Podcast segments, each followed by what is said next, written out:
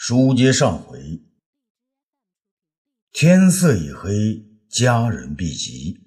东方朔与齐楼女、修成君三人高坐堂上，金娥挺着个大肚子立于一侧，蒲柳站在一旁，他的两个儿子却围在东方朔的膝下。那阿都啊，白发萧然立于庭前。齐楼女啊，带着些埋怨。开了枪啊！你说你这个人还像个当家的样子吗？五六年了不顾家，到了家没两天就要走，要去泰山帮皇上封什么禅？这天下大灾呀，老百姓都快饿死光了，还封个什么狗屁的禅呢？东方朔摇摇头，嘿，跟你说也说不清楚。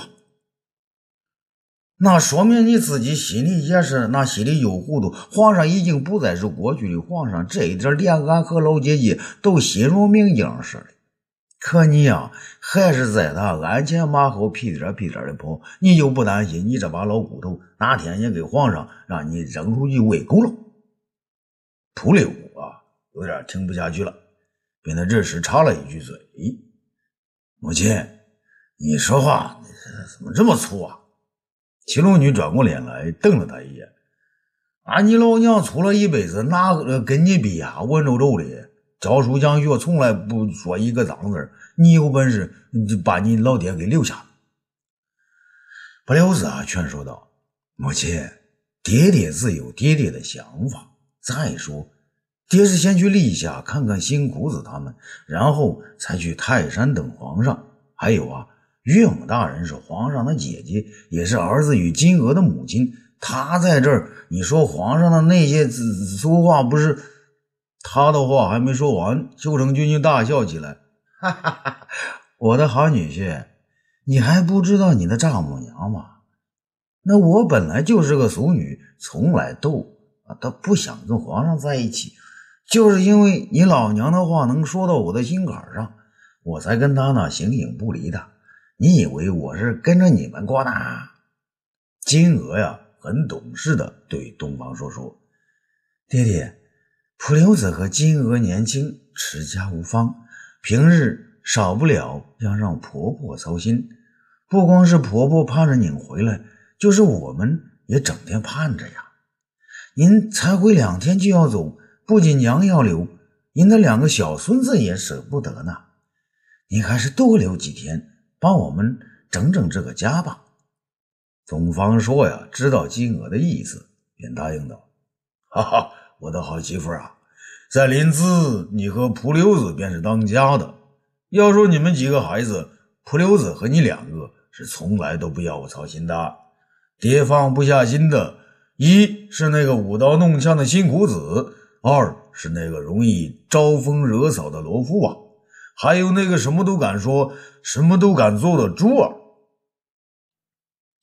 听他说到这儿啊，齐鲁女呢也软了下来，还说了：“那你也不和俺商量商量，就让周文君把谢儿领走了？那好歹谢儿也是我拉扯大的。还有啊，你为啥不把猪儿带回来，让俺看一看？”修成君的脑子很清楚，大妹子啊。你糊涂了，这大兄弟是从边关上来的，那他能把珠儿这愣丫头带到边关去吗？七楼女这回没词了，那好了好了，你们都帮着他说话，那就让他去吧。蒲留子这时才说出自己的想法：“爹爹，孩儿与金娥一直想让您给孩子取个名字。”东方朔却说：“嘿，这两个傻小子，那你们都叫他大蛋、二蛋，不是很好听吗？”七楼女笑了起来：“那是俺给起的名字，只好叫不好听。他们两口啊，还有新裤子两口，都想让这些孩子跟着你的姓，也姓东方。”东方朔呀，美丽夫人就对儿子说：“不留啊，我跟你说过多少遍了，啊东方这个姓。”不是一般二般的人都能用的，要是遇到了昏君，姓了这个姓的人就会遭罪呀。你不想让你们的孩子平平安安吗？普留子知道这辈子姓东方啊是不可能了，便退而求其次。哎，那爹爹，那那你好歹给孩子们取个名字呗。东方朔点点头。那好吧，咱呐是穷人出身，不要取什么好名字。这回啊，我路过平津渡，遇到小时候的伙伴喜鹊蛋子，他的两个孙子，一个叫田鸡，一个叫田鸭子。去年这么大的灾荒。还愣是都活过来了。修成军表示赞同。对呀，大兄弟，俺们长安附近村里的一直呢实行这个。我的两个表弟，一个叫做狼不雕，还有一个叫狗不理。众人呐大笑起来。修成君不管不顾的接着现身说法起来。你看俺吧，名字叫俗女，比皇上封的修成君好听多了。俺女儿叫金娥，那大兄弟你就给这给你这两个孙子取个贱一点的名字，小猫小狗都行啊。这东方朔想了想，然后说：“啊，他爹叫蒲柳，就让他们也姓普吧。你们看啊，这大冬天的，我屁股底下坐个普垫子，挺暖和的。咱这大孙子呢是冬天生的，就叫普垫子。”给爷爷呢暖暖屁股，怎么样？说完呢，他拍了拍膝下孙子的大脑袋，那大脑袋马上回应：“好，爷爷，你要让我做你的普垫子，得带我去长安呐。”东方朔只好应道：“好好好好，等你长大了，爷爷带你去长安。”众人呢不置可否，修成军却第一个表示赞同：“好，俺看这名字好，又有姓又有名，叫起来呢。”还挺响亮的。东方朔啊，接着说：“啊，这个老二啊是夏天生的，夏天临淄可是挺闷热的呀。”他抬起头来，看到墙上挂着一个蒲扇，马上有了主意。对了，就叫他蒲扇子，你们说怎么样？众人呢大笑起来。东方朔脚下的一个小脑袋冒了出来：“蒲扇子。”我叫蒲扇子，好啊，爹，你把蒲扇子拿给我，我要给爷爷扇扇子。七楼女呢也笑了起来，哈哈，那好吧，既然你们都以为怎么叫可以，那咱金娥肚子里头那还有一个，要是再是个男孩子，那就还由着你，你就是叫他蒲仲，那俺也无所谓。要是个女娃子，可就得由俺给他取名字，那俺也会取啊。东方朔笑了起来，哈哈，那好啊，夫人，你说，要是女孩子，你给她取个啥名字？七楼女的嘴翘得好高，那凭什么都姓你们爷们的姓啊？女孩就得随咱们女的，俺叫七楼女，老姐姐叫素女，这个女字嘛就用不着了。还有金娥的名字，姓是俺爹的，俺不要；啊，姓是他爹的，俺也不要。俺要把老姐姐和俺和金娥的名字那全部用上。众人听了半天都没听明白。刘子问道：“娘，你们三个人的名字全用上，那叫成个啥？那还能叫啥？”七六女呢得意的说：“要是生个女娃，俺三个的名字合在一起，就叫齐鲁素娥子。”哈哈，众人笑的是昏天黑地呀！金娥笑得喘不过气来，蒲留子呢急忙上前扶住，帮他呢抚摸着肚子。好半天之后，东方朔率先止住笑：“ 好啊，好啊，夫人，只要蒲柳和金娥愿意，那就由着你。”七楼女气哼哼地说：“那反正没你的事，那要是真生个女娃子，那就归我和俺老姐姐的了，我都不准她叫你爷爷。”东方说愣了。那你让他叫我啥呀？七六女的没好气的说：“叫你陶通大哥们。”众人再次放声大笑起来。花开两朵，各表一枝。这建章宫中，春风拂面，从太学中选来的五十名儒生，今天呢，应召来到庭中。他们刚一到来，就因为座次排列之事，互相谦让起来。是的，庭中啊，也就那么点地方，五十多个儒生应该分排而立才是。可是孰前孰后，不可造次啊！大行令霍光先行来到，远远的站在一旁，冷眼旁观起来。一个细高个子、稍有几缕胡须的人呢，他是尚书博士欧阳高。他把一老儒推到前排中间的位置。夏侯兄，您。德高望重，您到前排中间来。夏侯胜啊，谦让的躲在一边。哎，欧阳博士，您是尚书高手，雄辩过人，应该当仁不让才对呀。哦，还有这位孔延年兄，您可是孔夫子的十三世传人呐。您请，您请。这孔延年双手抱拳呢，向众人施礼啊！众位过奖，今天皇上下诏，要向我们诸位儒者问礼。我们这儿呢，有位理学大师高堂生，您应该到前排就坐呀。这众人堆里啊，有个胖胖的人，急忙抬起一只胳膊来，摆了又摆。啊，周公在此，高堂生可敢位居前列呀？此处啊，还有身陪的弟子周霸、楚大两位仙人，他们才该位列我们之上啊。这右边两个牵着手的儒生听到此话，急忙齐举双手，将众人拱了又拱，话语中呢，却有许多不平。诸位博士，平日我们坐惯了冷板凳，今天皇上要问话了，怎么就让我们首当其冲了呢？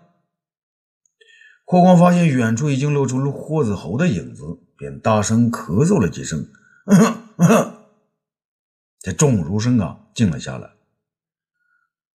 诸位博士，你们平时老是嚷嚷要见皇上，好像每人都有几肚子的话要说。今天皇上召见，怎么又都个个想往后面溜了呢？霍光很正经的发问。这众人，你看看我，我看看你，谁也不愿意先说话。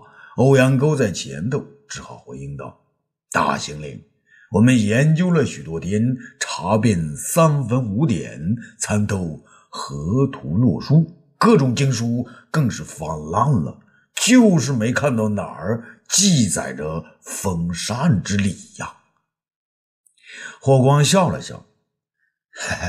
要是古书上有记载，皇上还用问你们吗？你们呐，别再谦让了。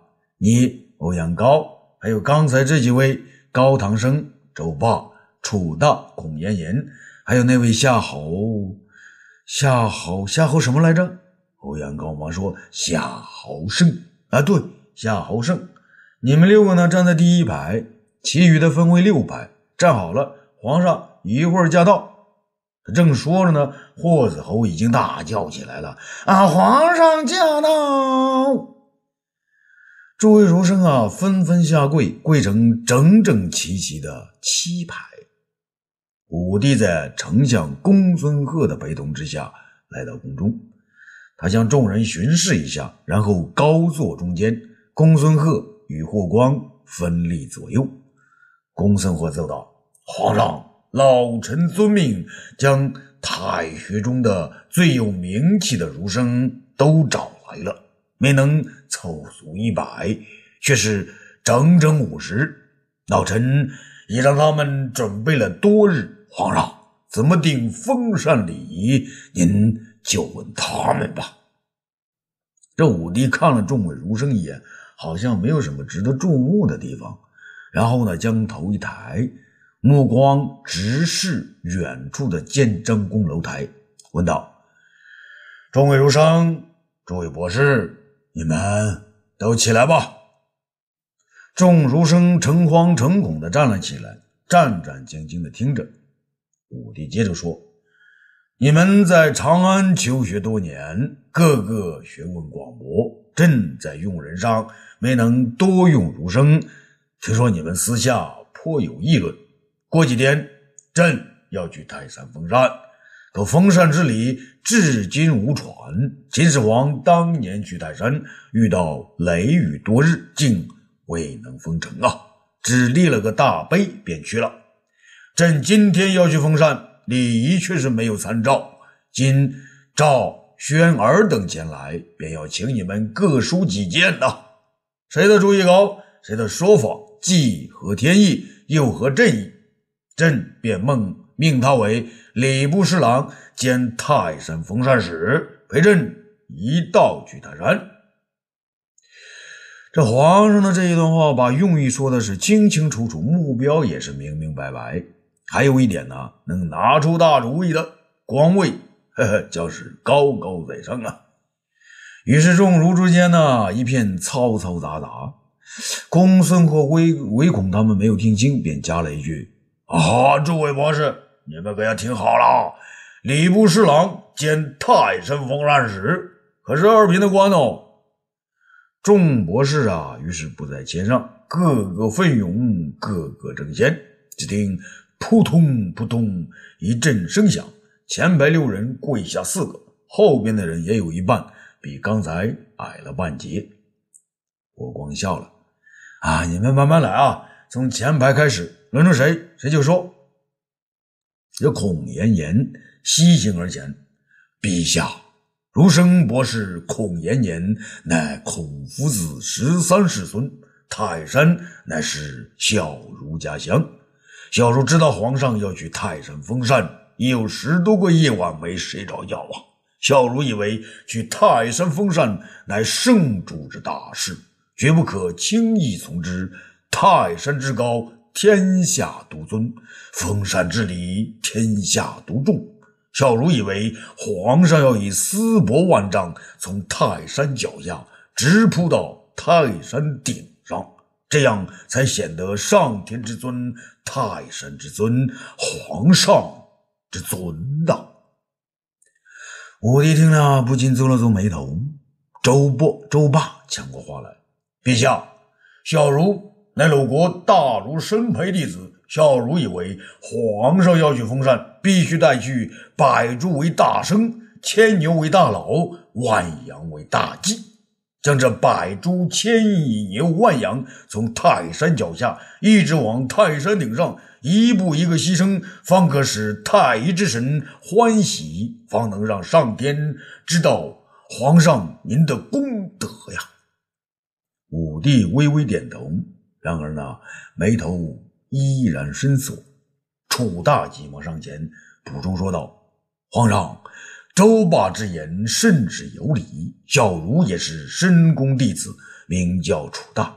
小儒以为应让天下诸侯和各郡郡守全随皇上到泰山封禅，让这些官员们由小到大依次上山，先行跪在路边，从山脚下开始，一步一个与祭品同列。山下的是县令，最上头的是丞相和诸侯，只有这样。才显得吾皇功德齐天，万民拜服啊！武帝冷笑了起来啊，你要朕把大大小小的官员，还有诸位王侯，都和猪头、羊尾、牛肉放在一起？他们是跪天呢，还是跪猪、跪牛、跪羊？太乙之神要是一不小心把他们也当成祭品，那不就麻烦了吗？哈哈哈哈哈！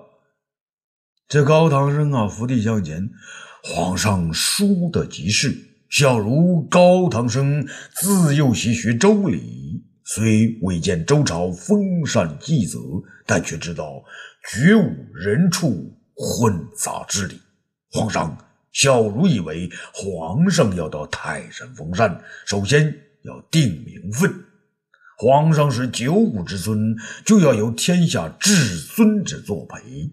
诸子百家，儒者至尊。今儒尊者，当属董仲舒；道者至尊，算是东方朔；法者至尊，可对杜周；兵者至尊，堪称魏大将军。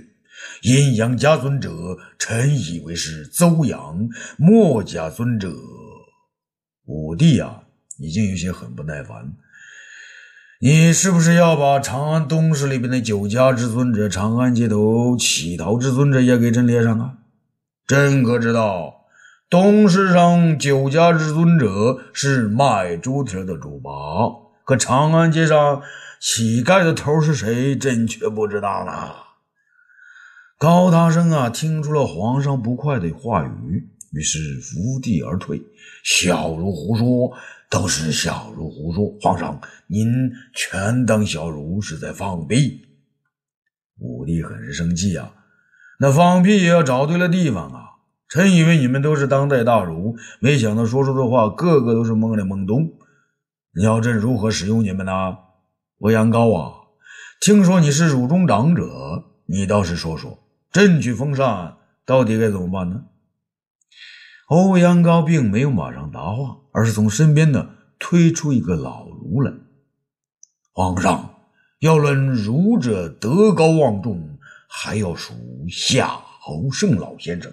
夏侯兄，请您给皇上说说吧。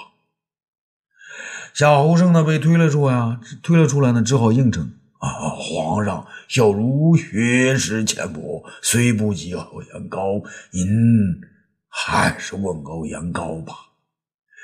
看到他们这个样子啊，武帝又大笑了起来。哈哈哈哈哈！朕原以为你们儒者啊，都是一个胜过一个，没想到你们连当年的叔孙通都不如啊！那叔孙通头上顶着高祖的一泡尿，还为高祖定出我大汉的当朝礼仪。而你们吃了朕的那么多粮食，享用朕给的几十年俸禄，却连一个响屁都放不出来啊！朕再给你们三天时间，要是再不出个封禅礼仪来，你们就封你们自己为张掖侯、黑夜侯、敦煌侯、坐落户，统统到敦煌中地去。这众儒生知道武帝这些话呀，都是由东方朔当年说出来的，才知道皇上心中啊，对他们这些。吃完了说，说完了吃的儒者呀，仍然没有好感。